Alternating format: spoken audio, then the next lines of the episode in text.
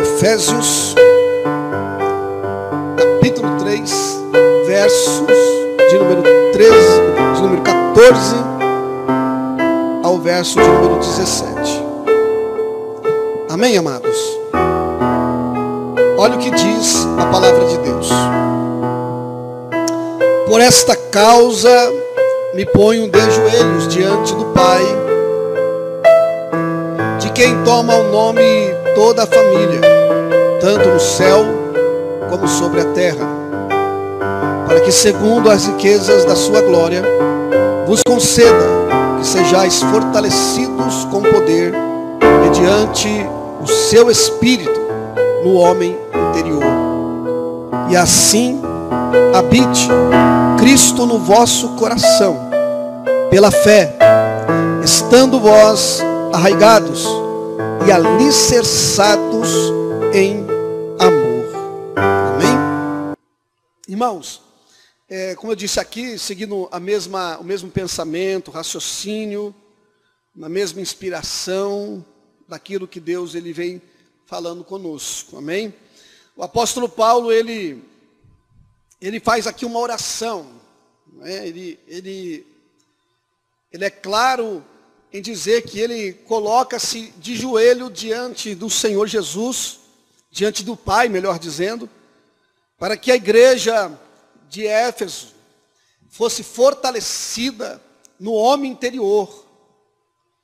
Interessante para quem conhece um pouco da cultura judaica, principalmente no que se diz as questões religiosas, o, o, o judeu não tinha é, não era comum o judeu orar de joelhos. os judeus, eles tinham a, a, é, a, sua forma de oração, de orar em pé, né? e com as mãos levantadas aos céus. Então essa era a forma comum dos judeus fazerem as suas orações. E isso até hoje.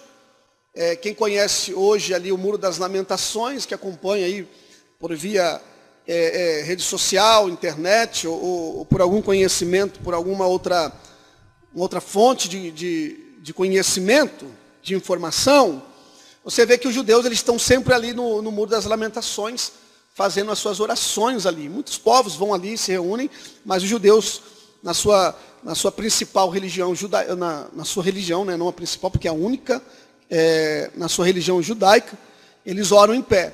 Mas o judeu não ora ajoelhado, ora é, em, em, poucas ocasiões é, na vida de um judeu, na época de Jesus e na época dos, dos profetas, eles se punham de joelhos.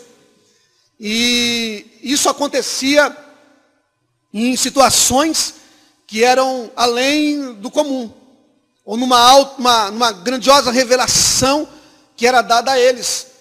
Né?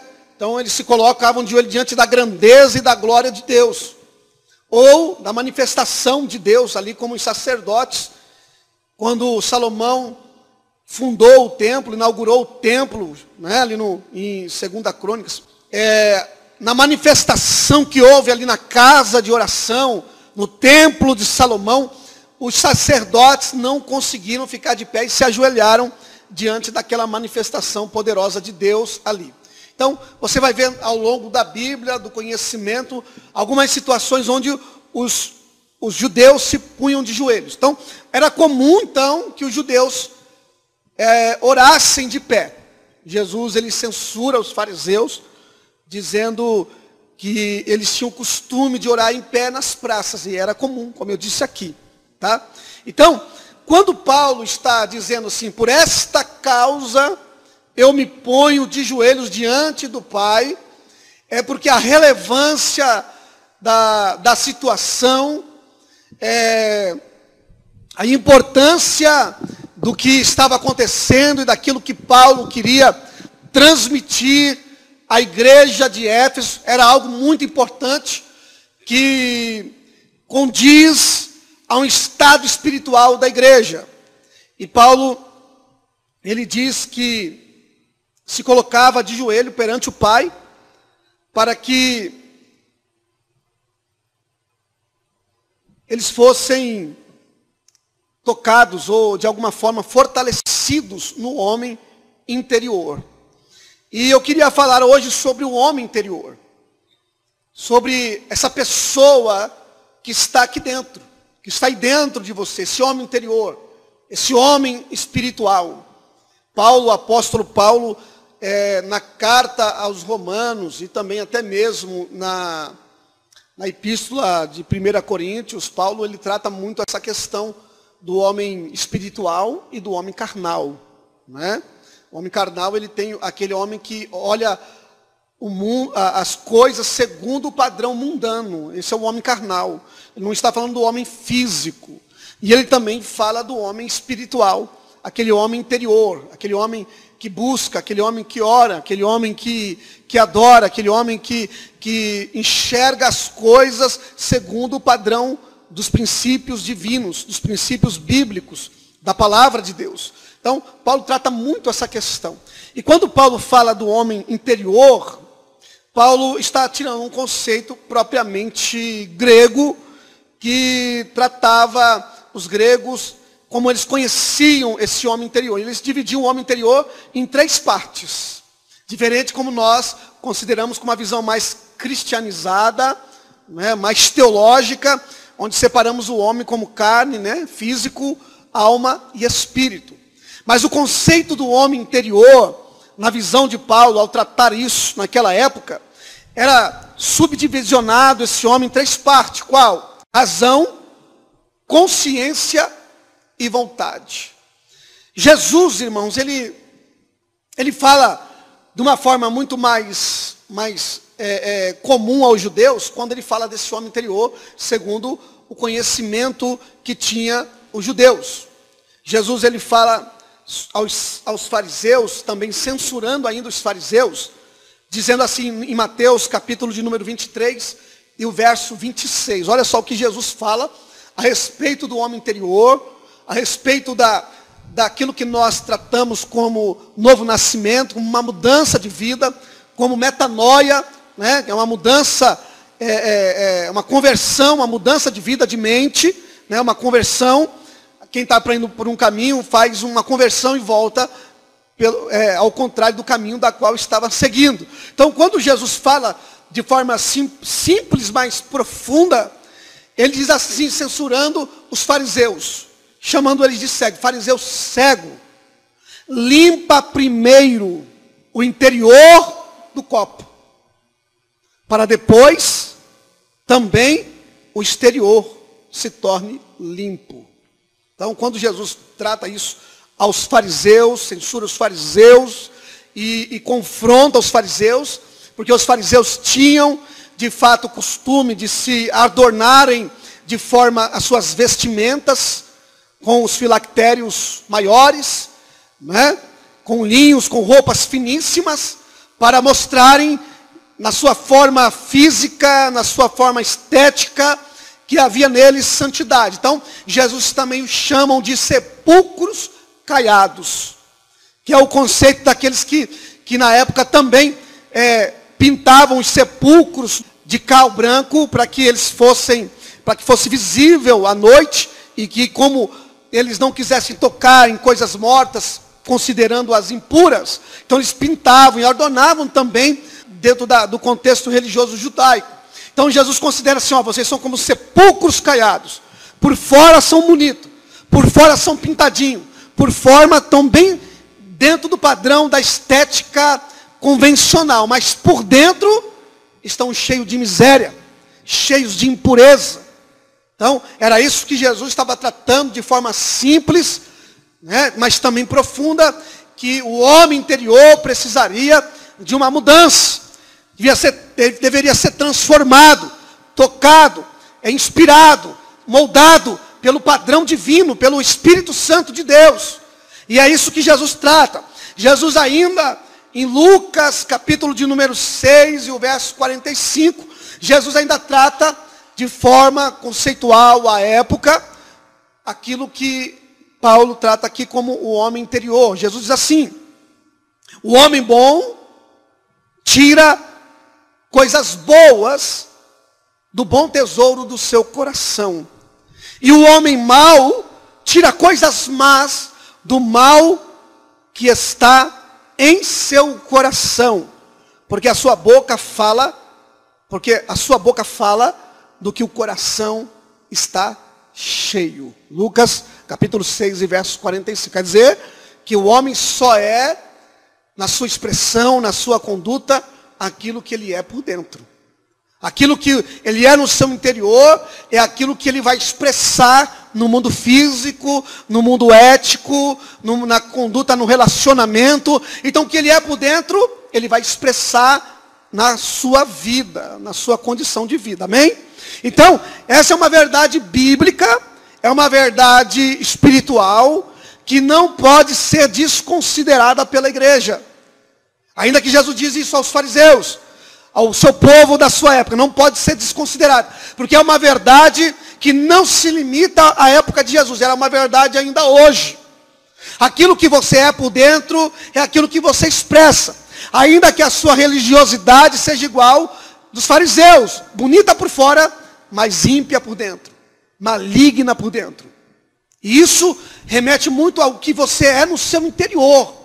O que você fala, o que você expressa, o que você olha, o que você permite que seu ouvido ouça e desça ao teu coração, condiz muito na condição do que é o seu, a sua pessoa interior. Então Jesus ensina você a limpar primeiro o homem interior, para depois limpar o homem exterior. Quer dizer, limpa o copo por dentro. Isso é, um, isso é, uma, é, uma, é uma questão básica da limpeza é, convencional diária. Quem lava um copo não começa por fora, começa por dentro.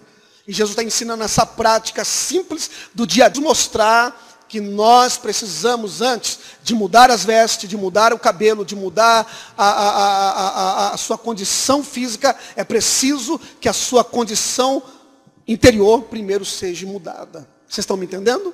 Amém? Então, Jesus, ele ratifica isso. E Paulo, lá na frente, ele vai ainda falar de uma forma também condicionada à cultura da sua época.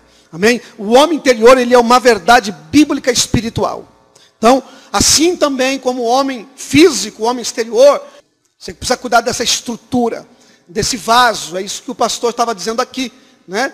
O que, que nós somos cheios? Do que, que nós somos cheios? Amém? Sim ou não, vocês estão me entendendo? Do que, que nós somos cheios?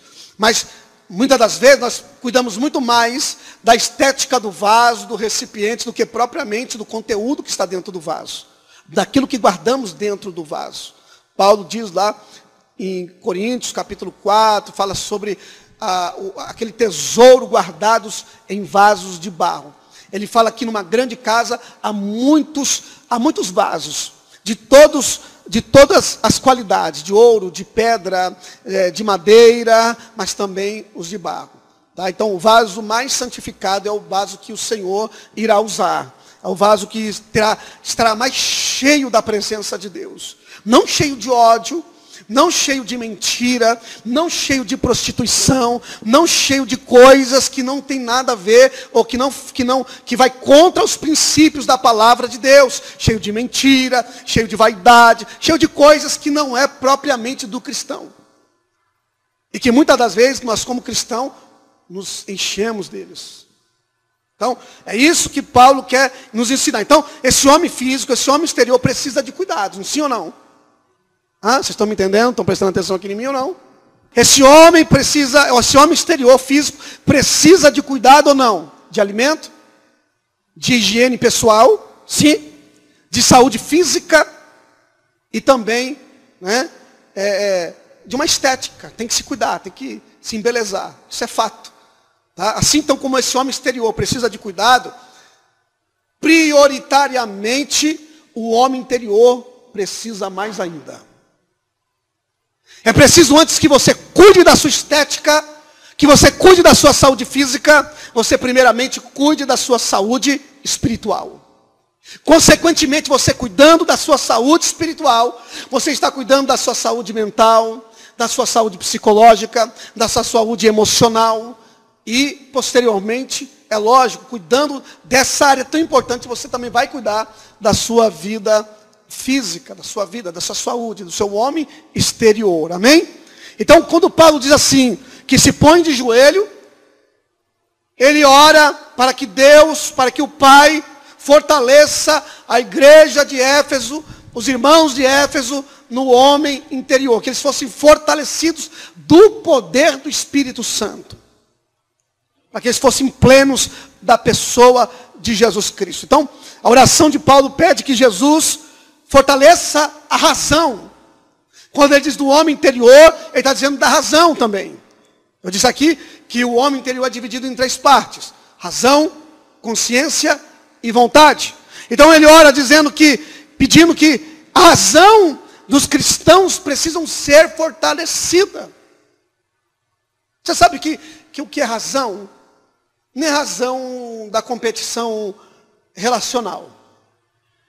Quando alguém entra em desacordo e a pessoa diz, ah, eu tenho razão. Não, a razão é minha, não, a razão é não, não, não é propriamente isso.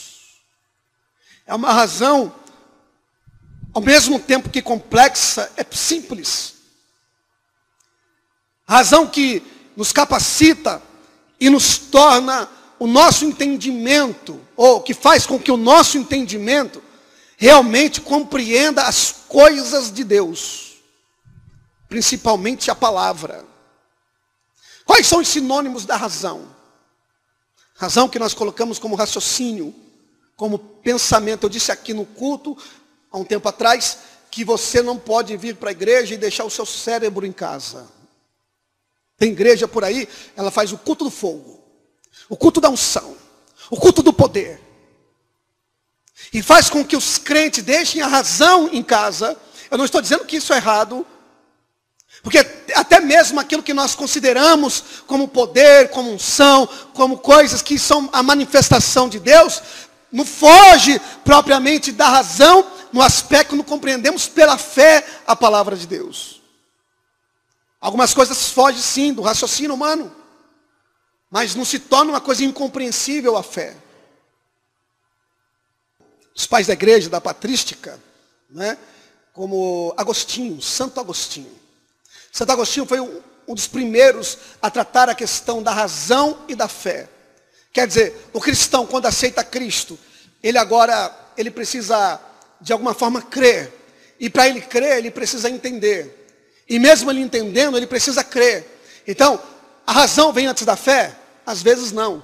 Ou a fé vem antes da razão? Às vezes sim. Às vezes você não compreendeu nada do evangelho, mas você crê em Deus, você crê em Cristo. Mas é preciso deixar de lado a razão de maneira nenhuma. É agora, mesmo crendo, sem compreensão teológica, sem compreensão histórica e de provas concretas de que a ressurreição é verdade, de que o nascimento virginal é verdade, antes que, independente do que eu tenha isso, é preciso haver uma compreensão das Sagradas Escrituras. Então, é isso que Paulo está dizendo para a igreja. Vocês precisam ser, serem fortalecidos aqui, na razão. Compreender na razão. E quais são os sinônimos da razão? Primeiro, inteligência, intelecto, entendimento, raciocínio, lógica, intelecção, intelectualidade, sapiência, mente, cabeça, capacidade mental, esperteza, sagacidade, perspicácia, argúcia, agudeza, fineza, talento. É preciso que a sua fé desenvolva de forma racional, compreensível das coisas que teologicamente possamos falar ou de que seja de forma relacional. Por exemplo, eu não compreendo, você pode dizer assim, eu não vou compreender de forma teológica, usando meu raciocínio as coisas teológicas da Bíblia. Então você pode dizer, eu não vou compreender propriamente o que quer dizer, como que se compõe a trindade, como se compõem outras coisas. Mas isso não quer dizer que a sua razão não tenha que estar em funcionalidade. Razão para convívio, raciocínio, melhor dizendo, para convívio, para expressão de culto. Tem, como eu falei aqui, tem muita gente que vai para a igreja, irmãos, deixa a mente, o cérebro, o raciocínio em casa e vem para a igreja somente com o coração, somente com a emoção. Eu vou para a igreja apenas para sentir, não para entender. É fato, propriamente, essa mensagem que está sendo pregada aqui e os versos que estão sendo falados aqui, é bem provável que uma boa parte, isso é, é geral, ao sair da igreja, ao chegar em casa, esqueceu praticamente 90% dos versos que foram lidos e do que foi falado e do que foi pregado. Mas entenderão e, e expressarão o que sentiram na igreja. Elas dirão, ah, o culto foi poderoso. Você viu, o pastor pulou na igreja. Você viu o irmão rodopiou na igreja. Tu viu o louvor? Que coisa tremenda. Nós sentimos a presença de Deus. Eu até chorei. Derrubei uma lágrima. E alguém pergunta para você, mas e a mensagem pregada? O que foi ensinado? Aí você vai dizer, é, não estou muito lembrado não. Não lembro do que foi pregado não. Por quê? Porque muitas das vezes as pessoas trazem um sentimento, trazem emoção para a igreja, mas não trazem a mente o raciocínio para entender e compreender a palavra. Então é preciso que a nossa mente seja fortalecida que a nossa razão seja fortalecida por meio do conhecimento da palavra de Deus. Eu disse aqui que não precisa ser de forma profundamente teológica, mas é preciso compreender a razão da vossa esperança. A razão da vossa fé. É preciso que haja essa compreensão. Talvez eu não compreendo, mas tenho fé. Mas isso não quer dizer que ao ter fé, eu tenho que deixar de lado a compreensão. E no mundo relacional, na ética relacional, você sabe que a maioria, ou 80% das pessoas ignorantes, ignorante em, em, em, muitas, em muitas áreas, elas sempre terão a razão. Isso acontece no casamento, isso acontece na igreja. O outro nunca tem razão, somente ela tem razão. Falta de conhecimento e falta de compreensão e de funcionamento cognitivo, racional. Isso é fato. É só você pegar uma condição de uma situação problemática relacional. Você sabe que uma boa porcentagem de confusão, de briga, são baseadas na emoção e não na razão. E se tivesse razão, não brigaria. Raciocínio. Não é razão de ter a razão em si. Mas se tivesse raciocínio em qualquer situação argumentativa do problema, não brigaria. Não discutiria. Não evocaria para si a razão. Mas quem usa o raciocínio, e propriamente o raciocínio bíblico, cristão, no primeiro momento de uma, de uma problemática no relacionamento, quem tem raciocínio bíblico cristão, diria, opa, aí, Sinalzinho já está ficando vermelho. Já soa aqui um vermelho. Então, vamos parar por aqui. Ah, mas o fulano, não sei o que. Vamos parar por aqui, chega, acabou. Se a pessoa não compreendeu, não há por que levar para frente. Então, quem tem sabedoria para usar o raciocínio, não é o sentimento. Você sabe que o maior problema é porque as pessoas se, se, se, se colocam o sentimento na frente em vez da razão. A razão tem que ser dirigida pelos princípios bíblicos e principalmente pelo poder de Deus, pelo Espírito Santo. E uma vez que você se choca com um problema, com alguém, com, uma, com um argumento, com uma dificuldade, se você tem raciocínio bíblico cristão, você compreende a situação, o ambiente, a lógica do problema e você sabe como tratar o problema. Então, por isso que Paulo, ele diz assim, que sejamos, que a igreja seja fortalecida no homem interior, primeiro, na concepção dele, o homem interior, razão, raciocínio, inte, intelectualidade. Irmão, as pessoas, sabe que, que é um pensamento do, do mundo em relação à igreja? Um bando de ignorantes, de pessoas que não têm mente e nem raciocínio para compreender nem o que se diz lá dentro, como vai compreender as questões problemáticas daqui de fora. Dos temas da atualidade.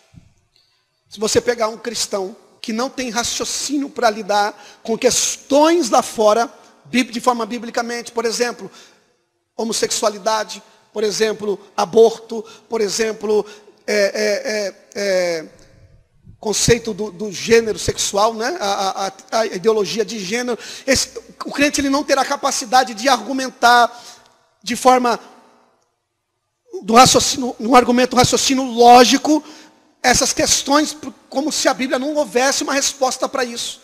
Ah, porque falta de, de, de import, da importância a questão de aprender a lógica das coisas e raciocinar sobre as coisas. É a dificuldade que o crente tem de querer aprender, de botar a mente para funcionar, de querer estudar, de querer se aplicar. E, e a aplicação lógica e raciocínio, de raciocinar as coisas em qualquer aspecto é difícil, porque tem que usar a mente. Parece que usar a mente é mais, é mais pesado do que usar o braço para carregar um peso. Isso é, uma, é um fato. Então, essa é a problemática. Esse é, um problema que estava na igreja de Éfeso e que ainda persiste na igreja atual. As, igrejas, as pessoas vão para a igreja para sentir para se emocionar, para se sentir bem, mas elas não vão para pensar nem para raciocinar segundo Deus. Segundo. É por isso que muitas vezes a gente vai pregar aqui e as pessoas não vão gostar aí. Mas não é porque elas não vão gostar, porque a, Bíblia, a palavra que está sendo pregada, não é bíblica. É porque elas baseiam o que elas ouvem nos seus sentimentos, naquilo que elas gostam. Aprenda uma coisa, irmãos: o púlpito não é uma mesa self-service como em muitos restaurantes por aí. O que é pregado aqui, segundo a Bíblia, é para ser aceito aí. É a comida que Deus está lhe dando. É a palavra, é o alimento que Deus está lhe dando para fortalecimento do homem interior. Porque se você não se alimenta da palavra de Deus pregada no púlpito, ah não, eu só vou pegar essa parte aqui, que essa parte aqui é mais gostosa, é mais adocicada, essa parte aqui, sabe, eu gosto, eu sou, eu sou vegano, então eu vou comer mais aqui essa, essa parte aqui da, da Bíblia aqui, da palavra sendo pregada, porque eu sou vegano. Aqui não é self-service, irmãos. Aí, o que é pregado, o que é ensinado, confronta a tua vida, confronta o teu homem interior, confronta a sua conduta, e aí? Vai aceitar ou não?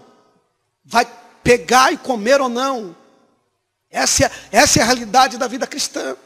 Se as pessoas querem uma igreja do pula-pula, do poder, da campanha tal, aqui você não vai encontrar.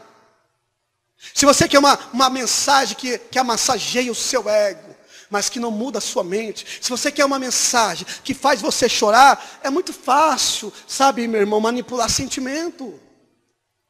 Mas uma mensagem que faz você pensar, repensar, refletir, é a mensagem que você vai ouvir daqui, se for pela minha pessoa ou por qualquer pessoa que queira pregar a palavra de Deus. Só um glória a Deus eu ouvi. Só um glória a Deus eu ouvi. Só dois, irmão. É quando Deus diz para Ezequiel, come o que eu te dou. Não é o come o que você quer. Criança, criança, tem esse problema. Vem cá comer arroz e feijão. Não, mas não, eu, eu quero, não, mas não quero arroz e feijão, eu quero comer salgadinho. Eu quero comer bolacha. Você está dando, você está prejudicando a saúde do seu filho, deixando de dar um alimento sólido, saudável, para dar besteirinha. E tu acha que Deus, sendo um pai que lhe ama, vai te dar bolachinha? Vai ficar te dando leitinho para o resto da vida? Vai ficar te dando traquinas. Vai ficar te dando. Qual é o nome daquele chocolate que o pessoal gosta? Nutella. Hã? Oi? Todinho. Leitinho de pera. É isso que tu acha que Deus vai ficar te dando por aqui, meu irmão? Nessa época que está hoje, você que não vem trazer a sua razão, entender o que Deus tem para falar e botar para funcionar na sua vida, querido. Amém? Então, a nossa fé tem sentido, irmãos. É preciso colocar todas essas qualidades da razão, a fim de que a nossa fé não seja uma fé sem sentido. É preciso, tá? Uma fé com firmeza, baseada, é uma fé sem firmeza, baseada apenas em sentimentos, emoções, no místico, ou perdão, no misticismo. A gente não pode cair, achar que a igreja tem que se tornar um ambiente de misticismo um ambiente místico, sim. A igreja é mística, o corpo místico de Cristo. há poder de Deus, há manifestação de Deus, há dons espirituais que Deus possa, de alguma forma, manifestar na igreja, sim, pode. Levar para um campo muito mais espiritual, mas nunca deixar só no campo emocional. Para o misticismo, não. Nem para o pragmatismo. Ah, se está dando certo, vamos fazer, porque está dando certo. Mas quem usa o pragmatismo faz porque dá certo, não põe a mente para funcionar. É a mesma coisa no casamento. Você vai pedir conselho para alguém, a pessoa fala assim, ó, eu fiz assim, deu certo. Aí você vai lá, faz e não dá certo. Isso é pragmatismo. Porque você achou que a pessoa que fez daquele jeito, que não é o jeito da Bíblia, mas deu certo, aí você vai lá e faz, dá tudo errado. Ou pode dar certo, e mesmo dando certo, está errado do mesmo jeito. Na igreja, na vida familiar, as, a, a, família tal fez assim, então vou fazer assim também. Deus, não, como que nós somos guiados? Como que nós dirigimos a nosso, nosso casamento, a nossa vida espiritual, a nossa família, segundo o que a Bíblia diz. E o que a Bíblia diz, irmão, muitos homens aqui não iriam aceitar. Eu digo assim de forma geral, tá, irmãos? É difícil. Muitas mulheres talvez aqui não iriam aceitar. que quando se fala de amor, que é, o, que é, o, que é o tema central da igreja de Éfeso é o amor. Ela foi fundada pelo apóstolo João, profeta, apóstolo do amor. Quando Paulo fala sobre amor na igreja de Éfeso, então propriamente diríamos, como ele diz lá no capítulo 5, Vós, marido, amai as vossas mulheres, assim como Cristo amou a igreja e se sacrificou por ela. Qual, qual marido aqui que ama sacrificialmente a sua esposa aqui? Levanta a mão que eu quero ver. Sem demagogia. Só o Cristiano lá atrás, que ele não tem esposa, então ele está com mentira. Pela fé. Aí vamos para o lado das mulheres. Vós, mulheres, sujeitai vossos maridos. Nesse mundo de machismo, nesse mundo de feminismo, onde a mulher quer mandar no homem, onde a mulher quer ser independente, onde a mulher quer mandar em tudo e não quer aceitar a submissão do homem, ou a autoridade do homem, desse mundo machista, do feminicídio. Hã? Como é que vai aceitar uma palavra como essa, irmãos? Por tem que usar raciocínio, mente. Qual é o problema dos relacionamentos. Quando a Bíblia fala amai uns aos outros, sujeitai-vos uns aos outros. Eu não vou me sujeitar, não. Ele não não vou obedecer, não. A Bíblia está dizendo, sujeitai-vos uns aos outros. Você tem mente para entender ou não? Você tem raciocínio para compreender ou não? De que qualquer ambiente que tem uma autoridade, você tem que obedecer. Ou não? Raciocínio, irmão. Amém? Segundo, consciência. Você tem consciência, irmão? Não é tempo de meninice mais não. É tempo de consciência no Evangelho. Você tem consciência ou não? O que é consciência? Ter consciência, irmão. Paulo roga a igreja que se torne cada vez mais sensível Tem gente que endurece a consciência. Peca, peca, peca, peca, peca. Não consegue mais ouvir Deus. Deus está falando. E a pessoa fala, ah, não, Deus não fala mais comigo. Mas por quê? Porque o coração está tão duro que a consciência endurece. A consciência é o juízo que Deus estabelece em cada homem para dizer o que é certo o que é errado. E o Espírito Santo vem para conduzir a sua consciência e dizer, você está errado. E a pessoa sabe que está errada, a razão, o Espírito Santo mete lá na consciência, na razão, mas pecado original que distorceu a razão e a consciência faz com que a pessoa não se submeta à vontade de Deus, nem à vontade da palavra de Deus. Porque está com a consciência cauterizada. Paulo fala de homens maus, de fraudulentos, com a mente cauterizada. A pior coisa é a mente cauterizada. E que, que, que lá no Antigo Testamento A Bíblia fala sobre mente cauterizada, coração endurecido, serviço endurecida, não aceita mais a palavra de Deus, não aceita nada mais vindo do altar, não aceita mais nada vindo da, do que a Bíblia fala. Agora é o desejo, é a vontade dele, pessoal dele, o instinto dele, o que ele quer, o que ele vai fazer, quem manda no nariz dele é ele, e assim por diante, porque já endureceu o coração. Filho de coração endurecido, não aceita o que os pais lhe aconselham. O que, que acontece? Vai quebrar a cara na vida quebra a cara na vida e se se levanta, se conserta, graças a Deus por isso, aí compreende, quem dera eu ter ouvido os meus pais na minha adolescência, eu não estaria passando por esse processo e colhendo os frutos que eu estou colhendo hoje. Mas por que, que nós não ouvimos os nossos pais? Porque nossos pais eram duros, eram muitas das vezes é, ignorantes, eram muitas das vezes é, é, é, duros naquilo que falavam. Então a gente achava que a voz do amigo, que a voz das pessoas lá fora que eram doces, que eram dóceis, eram mais favoráveis para nós do que as, as vozes que nós ouvíamos em casa. Então nós endurecíamos o coração para os pais e amolecíamos o coração para o mundo. Então, porque muitas pessoas problemáticas na família, porque muitas pessoas problemáticas na vida profissional, relacional, em todos os aspectos, porque não ouviram os pais quando eram adolescentes. A quem dera, graças a Deus, que você, se não ouviu, conseguiu, por meio do Evangelho, mudar tudo que aquilo que você plantou. Plantando novas sementes e colhendo novos frutos. Homens, pessoas de consciência. A consciência é uma das faculdades do espírito humano. É o tribunal instalado por Deus em nossas vidas, irmãos. E todas as pessoas que aprovam, né, é, de modo que aprovem o que é correto, que aprovam o que é correto, a nossa consciência, e reprovam o que é errado. A consciência, entretanto, tem razão pecado original ela foi corrompida.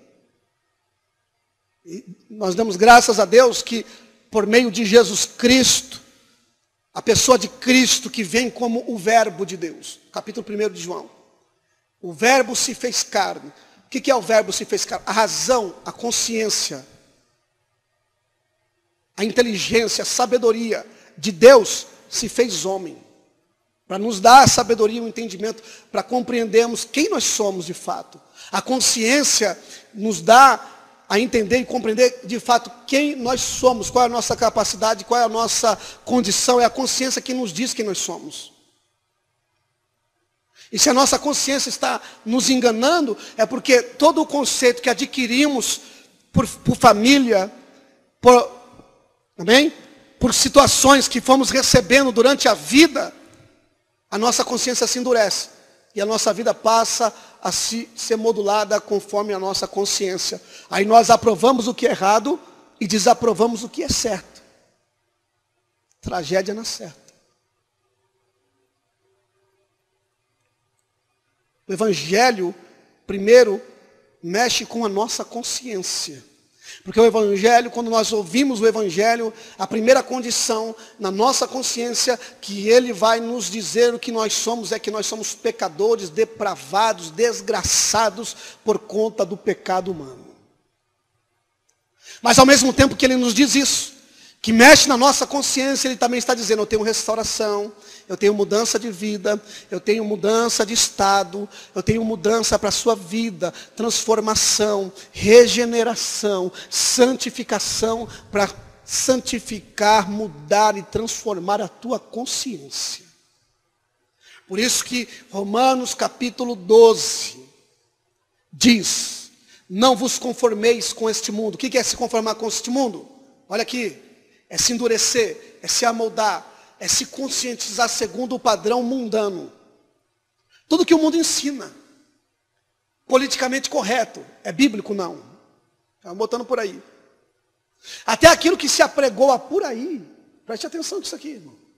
As pessoas falam muito de tolerância. Tolerância é antibíblica. É assim não, mas é. Ah, tem que ser tolerante. Tem que ser tolerante, tem que ser tolerante. Mas é tão antibíblico que as pessoas aceitam essa palavra dentro do seu aspecto conceitual social, que elas não veem, que é tão antibíblico que a Bíblia condena. E isso vai mexendo na consciência da pessoa. A pessoa, ah, eu não posso ser homofóbico. É lógico que cristão não pode ser homofóbico mesmo.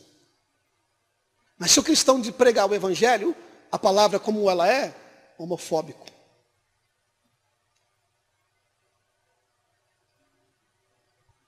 Vai chamar de machista, porque é isso que é pregou aí fora. Então, quando nós somos amoldados segundo o padrão do mundo, porque eu digo aqui que, que a, a palavra segundo, a, segundo o padrão do mundo, tolerância não é bíblica. Porque a tolerância, ela, ela extirpa o amor do relacionamento. Então, quando você é tolerante, segundo o padrão do mundo, você se limita a falar a verdade para aquela pessoa, porque você fica com medo de magoá-la, de machucá-la, de feri-la de mexer, de ferir a consciência da pessoa. E biblicamente, é lógico, a Bíblia nos ensina a pregar, a falar a verdade em amor. Então, quando você vai dizer que isso é errado, que isso é pecado, que isso não pode, as pessoas vão dizer intolerante. Então, as pessoas que se amodam ao padrão desse mundo vão permitindo que a sua consciência vai sendo cauterizada. E a pessoa não aceita mais a verdade de Deus não aceita mais as verdades bíblicas. Quem está me entendendo, diga amém. Então por isso que Paulo diz assim, eu oro, me ponho de joelhos diante do Pai, para que vocês sejam fortalecidos na razão e na consciência. Ter consciência é uma das dádivas e das qualidades cristãs. Quando a sua consciência é sensível a voz de Deus, a voz do Espírito Santo. Sabe que tem muita, muito crente hoje, irmão, que se esfriaram no amor, não são mais sensíveis. Esses dias eu vi um debate na, na, na, na internet, e eu até escrevi algo sobre isso, onde que há um, endeusa, há um endeusamento, há uma, uma idolatria do mundo pet. Quem tem cachorro? Todos nós aqui temos cachorro em casa. Não desconsiderando o fato de você gostar de animais, como eu também gosto. Minha casa tem, nós temos três cachorros, cachorro, três pincher lá. Pensa nos cachorrinhos bravos, irmão, aqueles pincher. Mas se você olhar no, no mundo social, coletivo, comunidade, há um amor profundo ao mundo pet, ao animal, do que propriamente ao ser humano. Eu já disse aqui muitas das vezes. Bate no cachorro para você ver, irmão. Acabou tua vida. Agora, mata o ser humano, você vai preso, no outro dia você está solto. Clica, tira a foto de um cachorro na rua, cheio de ferida, cheio de, de pulga. As pessoas se comovem, põe na internet, as pessoas se comovem. Vai ONGs, vai pessoas para resgatar aquele animal da rua. Aí a pessoa que levantou esse debate, mas foi tremendamente apedrejada, porque era uma pessoa insensível. E ele queria focar na insensibilidade do ser humano do que na sensibilidade dos animais. A Bíblia fala que o justo olha pela vida dos seus animais, isso é bíblico. Nós temos que cuidar dos animais, temos que zelar por eles, mas jamais devemos priorizar, trocar o amor consciente que devemos ter pelo ser humano em propósito do animal.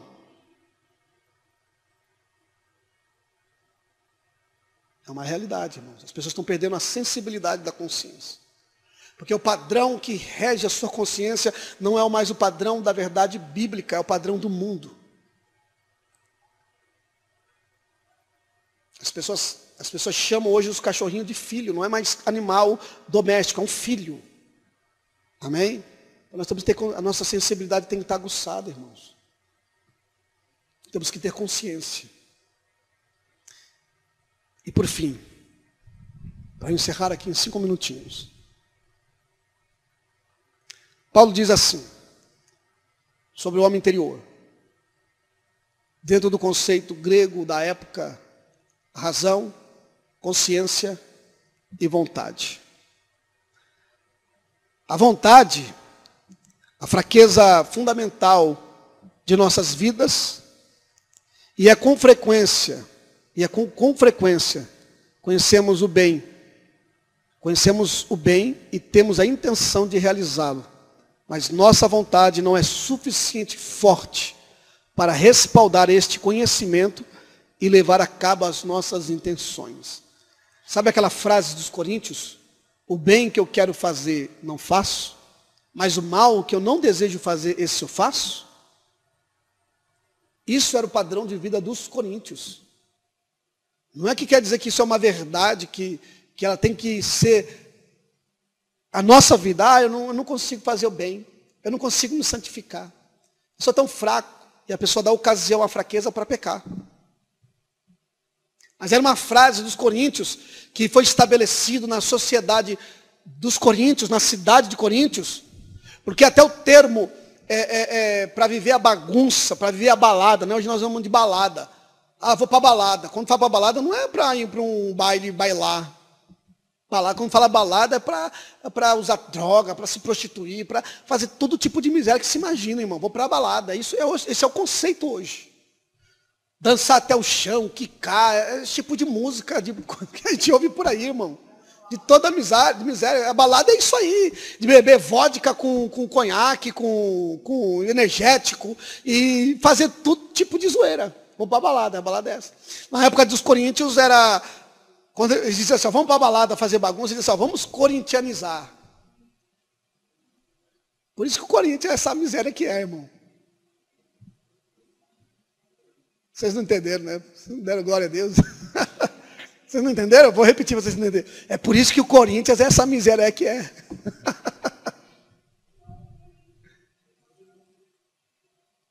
Então, por que o corintiano tem que se converter, irmão. Os corintianos ficam tudo ali com raiva do pastor. Fica não, irmãos, estou brincando. Não fala Palmeiras não, Palmeiras é do Cris. Vigia, viu? Amém? A Bíblia não fala que tem que ser como Palmeira? Que o crente, o justo é como Palmeira? Você nunca viu essa frase, esse texto na Bíblia? Não. Passa no vento e não cai. Entendeu? Palmeiras, né? Então, irmãos, os coríntios, os coríntios, os corintianos, oh, tá? a cidade de, dos coríntios tinha essa, esse emblema ah, eu, eu, eu queria fazer o bem, mas eu não vou fazer não, porque minha, o meu desejo é fazer o mal.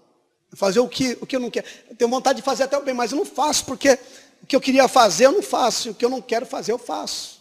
E Paulo contesta isso na vida dos coríntios.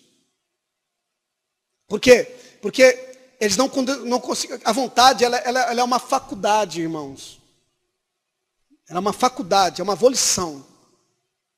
Eu já disse aqui, já ensinei que desejo e vontade são duas coisas distintas. Não, não, não, não considere desejo vontade, porque desejo não é vontade. Você pode, desejo é um fenômeno da vontade. O fato de você ter fome, desejo de comer, não quer dizer que a tua vontade vai decidir comer. Já disse isso aqui. Vontade é quando você decide, é uma volição, um ato consciente da ação baseada na ética de vida que você vive. Então, quando você decide uma coisa, você decide dentro da cosmovisão da sua razão e da sua consciência. Aquilo que estabeleceu na tua razão como conhecimento, raciocínio e, e, e, é guiar, e guia a tua consciência é o que tua vontade irá fazer, é que tua vontade irá decidir. Ah, eu decido orar. Não, eu decido ficar hoje só. Então, a gente temos uma guerra. Lógico que a carne se inclina para as coisas da carne. E o espírito para as coisas do espírito. Há uma guerra entre nós. Que habita em nós. Esse homem interior, ele precisa ser renovado todos os dias. Fortalecidos no Espírito Santo todo dia. Para que, nós que a nossa vontade seja guiada pelo homem interior renovado, transformado, santificado. Porque se o homem interior for um homem interior mal, maligno, duro de coração, toda a tua vontade, toda a tua ação será contrária à palavra de Deus. O poder de decisão está em nós, na nossa vontade. Então, eu preciso fazer o bem. E a Bíblia fala assim, aquele que deve fazer o bem e não faz, ele deve, ele sabe, ele tem consciência do bem, ele raciocinou sobre o bem, mas ele, tem que decidir se deve fazer o bem ou não. Então, se ele tem consciência do bem que deve fazer e não faz, ele comete pecado. Então nós cometemos o pecado, não é quando nós prostituímos, quando nós mentimos, quando nós é, é, é, é, adulteramos. Não, o pecado não é só isso, não. Pecado tem tanta coisa que nós consideramos tão neutra, que é tão pecado quanto as outras coisas. Por exemplo, não fazer o bem quando se deve fazer, está cometendo o pecado. Omissão, pecado. O pastor aqui falou, deu um testemunho de que alguém que chegou ali com fome, ele não decidiu, ele esperou, ele tinha consciência do bem que deveria fazer e ele fez o bem. E quando esse bem é conduzido de forma consciente, racionalmente, pelo Espírito Santo que te fortalece no amor, toda a tua ação será ação que demonstra amor. Eu vou corrigir, mas corrijo com amor. Eu vou confrontar, mas confronto com amor. Eu vou abraçar, mas abraço com amor. Eu vou dizer coisas boas, mas vou dizer com amor. Porque tudo isso pode ser maquiado com ações malignas. Eu posso fazer o bem com má intenção. Porque a ação, nós não somos julgados propriamente pela ação, mas pela intenção. Alguém pode te abraçar com falsidade. Alguém pode te elogiar mentindo para você. Então, nós como cristãos temos que ter consciência, razão, consciências fortalecidas em Cristo. Eu encerro dizendo para que, qual que é a ideia de Paulo, irmão? Que coisa tremenda. Vocês estão comendo essa palavra, irmãos? Sim ou não? Olha o que ele diz aqui, irmão, para nós encerrar. E assim o verso 17. E assim habite Cristo no vosso coração pela fé, estando vós arraigados e alicerçados no amor. Que amor é esse que quando uma palavra não sai bem, deixa de amar? Que amor é esse? Que amor é esse quando diga não, diz não, deixa de amar? Isso não é amor, irmãos. Quem está firmado no amor, arraigado no amor, não importa o que acontece, continua amando. As coisas não saem bem, continua amando, continua servindo, independente do que aconteça. Então isso é consciência de evangelho. Isso é raciocinar sobre o evangelho. Isso é, é ser fortalecido no homem interior. Para que Cristo habite. Olha que interessante, a palavra que Paulo usa para habitar, para a habitação de Cristo em nossos corações, a palavra grega significa, ou que ele usa no grego é katoikei, katoikei,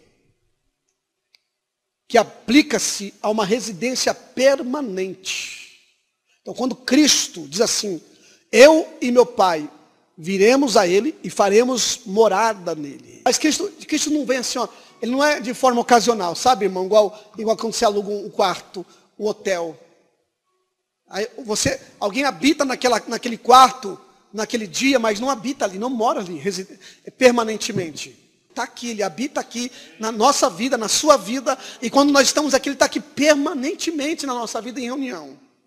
Na sua vida, quando... então não é quando você sai da igreja, Cristo sai de você. Então, ele veio e fez morada na tua vida. Então essa é a ideia de Paulo. É preciso que o homem interior esteja fortalecido na razão, na consciência e na vontade, para que Cristo habite dentro de você permanentemente. E quando Cristo habitar permanentemente dentro de você, você vai estar arraigado e fundamentado no amor. Esse amor que não tem raiz, que não tem profundidade, que não tem largura, que não tem espessura, que não tem altura, altura, não é amor de Deus. É sentimento. É conveniência. Se eu sou legal com você, você é legal comigo. Aqui se eu não quero. Mas se eu não fui legal com você, deixo de amar. Deixo de considerar. Deixo de ser. Esse amor não interessa para mim.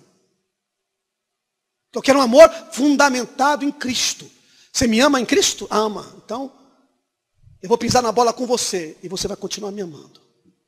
Você vai pisar na bola comigo porque você é ser humano e eu vou continuar te amando. Curva tua cabeça.